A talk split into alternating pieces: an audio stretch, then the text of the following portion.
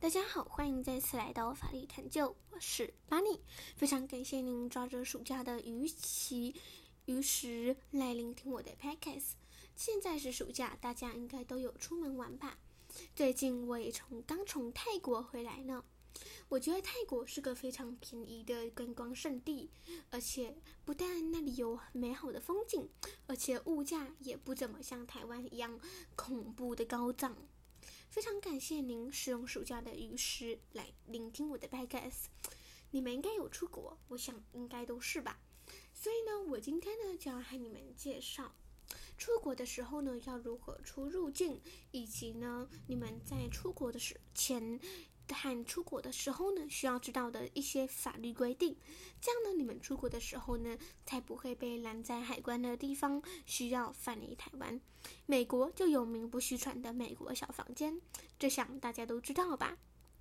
美国是个非常严格的出入境国家，因为美国既曾经呢有恐怖分子呢挟持飞机直接撞大楼，造成了美国呢有非常大的疑心，因此呢美国呢怕恐怖分子改移心思，想要从下面来进入美国，因此呢现在开始呢美国呢的这个航空海关这个部分呢就越来越严格了。那今天就要和你们介绍你出入境海关前一定要知道的简单法律。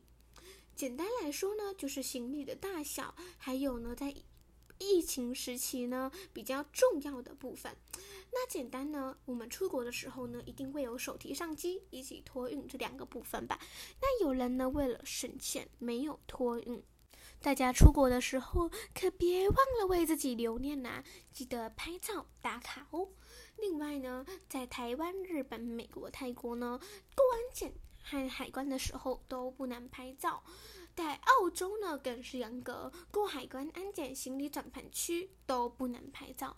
最后来到最严格的那个啦，最严格的就是挪威，整个机场都不能拍照。要是严重者呢，可能会被永久进入机场境内的所入境。呃，这个境内的所有机场，但是呢，我们呢拍照的部分呢，还有分成情节较轻以及情节较重。情节较轻的呢，可能呢会被罚款、丢钱又丢人；但是呢，情节较重的就更严重喽。比如呢，对海关人员进行拍照。不光是罚款问题，手机呢也会被没收，或者是被挟持删照片，而且海关呢也会仔细的检查手机里所有的内容，最后严重呢可能会被起诉，被机场直接移返，手机呢被没收呢也不能拒绝，否则可能会被捕入狱呢。接下来就是行动电源以及一些比较特殊的东西喽。行动电源呢，只能呃只能随收随身随身上飞机呢，因为呢，通常呢托运呢是放在较为干燥的后车厢，比较没有开冷气的可能性。要是呢引起火炸的话，可能会没有人发现。但是要是你是在呃自己的附近呢，那呢你可能呢自己的附近的地方呢，要是一起火呢，你们一定就会立刻发现立。刻呃去阻止这个事情越来越严重，所以呢就比较不会有这种风险出现。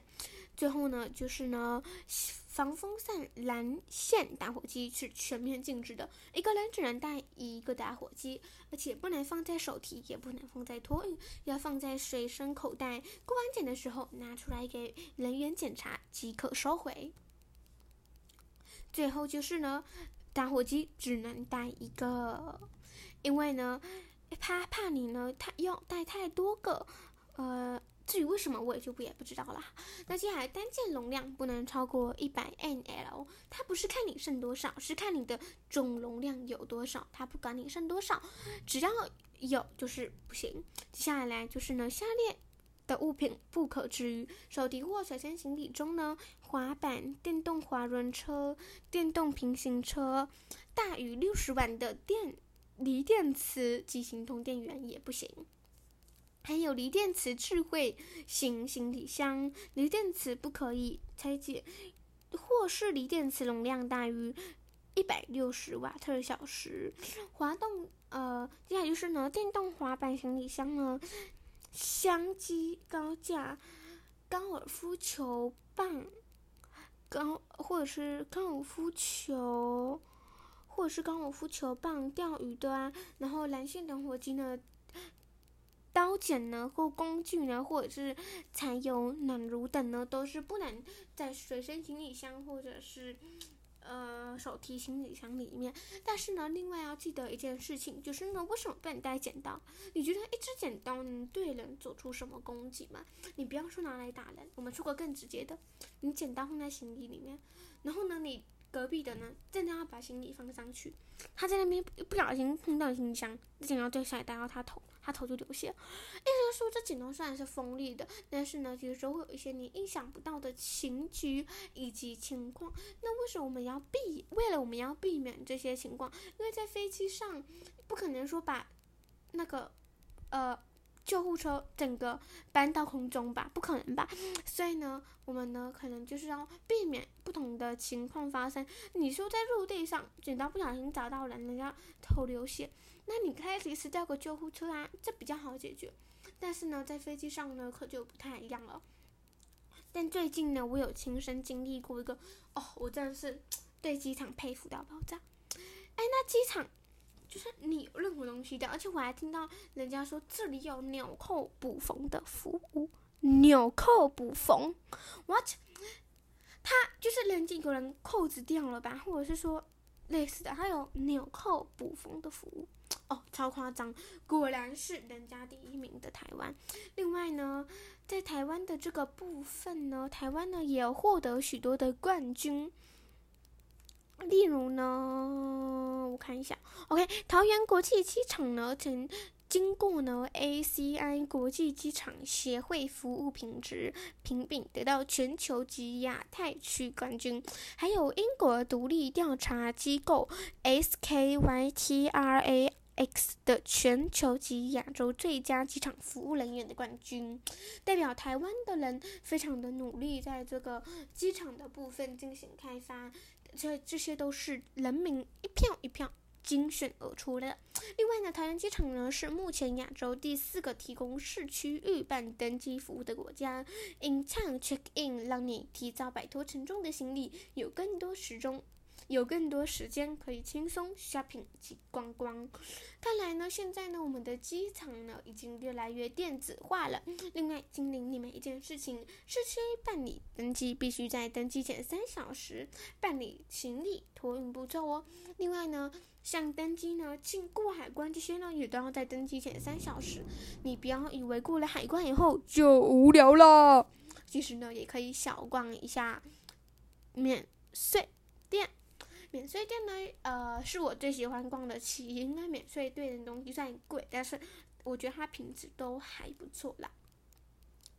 最后呢，就是呢法规的部分。好，法规的部分呢，就是你要申报，只要你有申报就可以带，那你没有申报就不能带，甚至会被罚钱。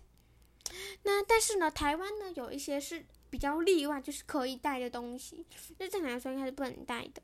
例如呢，就是腌制过的肉类或者是鱼类呢，例如明太子呢、博多名产呢、腌制过的鲑鱼卵，这些是可以带进台湾本土的，这些是可以带进台湾本土的。因此呢，这是还蛮特别的。然后另外呢，只要真空包装的都禁止带入，例如说真空包装的大螃蟹啊。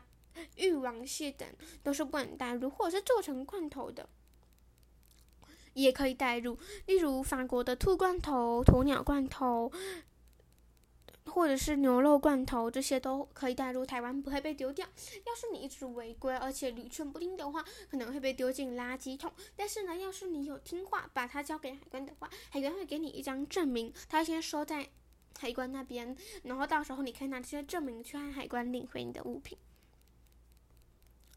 好，那今天我的 podcast 就到此结束。希望这集对大家有非常多的 helpful，有非常多的帮助。那呢，另外呢，你们要出国前记得呢，也要来学习一下英文。你可以到学霸 ABC Go Go Go 的 podcast 里面进行学习英文。它最近也有新出一集这个如何过海关的这些几个主要的英文，例如 airport 就是机场，对不对？然后还有 baggage 就是行李，对不对？呃，我不太确定哈，我英文不好。OK，那呢，今天的 podcast 就到此结束，谢谢大家，希望这一集对大家有非常多的帮助。我们下次再见，拜拜。